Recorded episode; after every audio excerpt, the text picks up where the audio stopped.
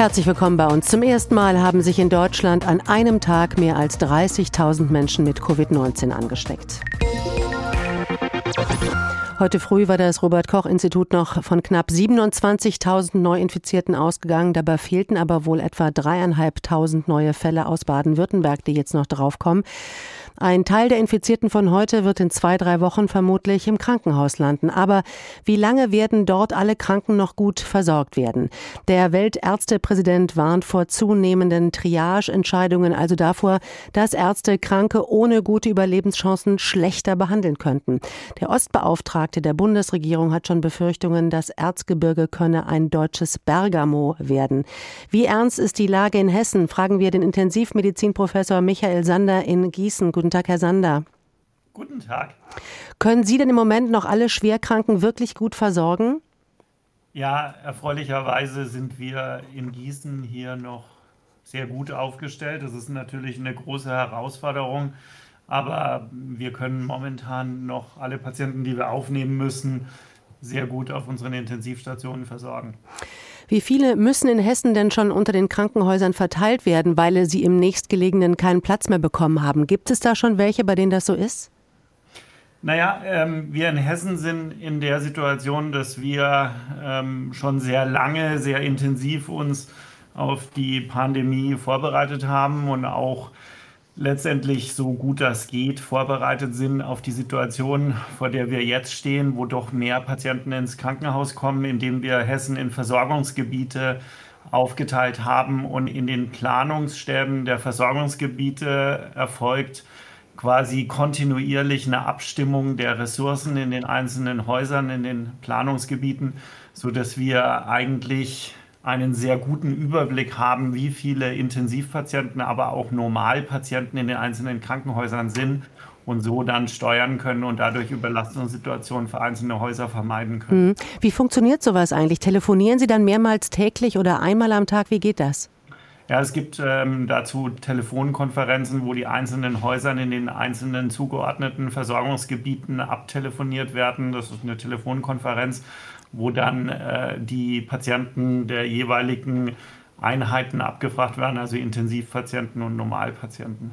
Gibt es eigentlich auch einen Puffer, den Sie haben? Und wenn ja, wie groß ist der so?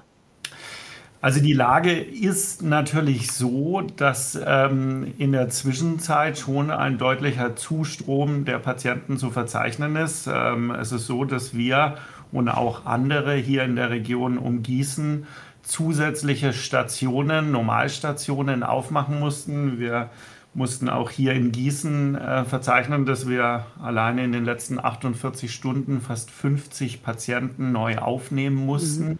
Wir behandeln jetzt zurzeit über 120 Patienten bei uns im Krankenhaus, davon 42 auf den Intensivstationen. Aber wir sind äh, eben in der Tat seit Frühjahr schon gut vorbereitet. Wir haben jetzt für die Intensivstationen einen Eskalationsplan entwickelt und wir haben da noch mehrere Eskalationsstufen vorgedacht, ähm, die wir äh, quasi noch ziehen können, wenn mehr Patienten, Patienten kommen würden. Das, was bei uns fehlt, äh, wie überall in Deutschland, ist halt qualifizierte Intensivpflege. Mhm. Aber auch da kann man sich natürlich helfen. Wir haben hier eine hervorragende Pflege in der Anästhesie und äh, haben da schon Kollegen rekrutieren können, die auch auf der Intensivstation schon in ihrem vorherigen Berufsleben gearbeitet haben und haben dann entsprechend das OP-Programm reduziert und können diese Kollegen sehr gut auf den Intensivstationen einsetzen. Ich wollte gerade fragen, weil ähm, wir hören ja immer wieder, wenn es irgendwo einen Engpass gibt, dann ist das nicht bei den Betten, bei den Intensivbetten, sondern eher bei dem Personal, bei den Pflegern, die eben diese Betten, ja, ich sag mal, bedienen können. Warum ist es eigentlich so? Ja, na gut, es ist so, dass wir in Deutschland schon seit längerer Zeit einen Pflegemangel zu verzeichnen haben. Ich glaube, die Gründe dafür sind, sind vielfältig und, und ich, ich bin jetzt nicht der Berufenste, äh, mich jetzt zur Pflege zu äußern. Ähm, aber ähm, in der Tat ist das so. Äh, gerade die Patienten äh, mit einer Corona-Infektion sind natürlich besonders ähm, aufwendig weil man äh, hier pflegerisch sehr viel zu tun hat im Sinne von Lagerungstherapie und wenn die Patienten beatmet sind, ähm, entsprechend dann auch die anderen intensivmedizinischen Maßnahmen. Also es sind hochqualifizierte, wertvolle Kräfte, die wir hier haben und die hier hervorragende Arbeit leisten. Und es kommt halt die Gefährdung dazu. Ähm, wir haben hier in Gießen auch schon im Frühjahr viel Zeit investiert. Wir haben hier in der Anästhesie in unserem Simulationszentrum die Intensivpflegekräfte und die Ärzte geschult im Umgang mit der Schutzausrüstung. Wir haben bebilderte Anleitungen erstellt damit ähm, wir auf jeden Fall unser Personal schützen. Und glücklicherweise sind Ausfälle beim Personal gerade in der Intensivmedizin bei uns eigentlich eine Rarität. Aber wir hören natürlich von vielen Krankenhäusern, dass auch beim Personal Ausfälle zu verzeichnen sind und die Patienten ähm, und die ähm, ähm, Pflegekräfte und Ärzte, die sich äh, da infizieren können, die können natürlich dann nicht arbeiten stehen nicht zur Verfügung. Mit dem Wissen von bald einem Jahr Corona ist äh, vielleicht vorher viel, vielleicht auch zu viel gespart worden. Was meinen Sie? Ich glaube, ähm, das ist ähm, keine Frage, die man jetzt in, in mitten so einer Pandemie beantworten kann.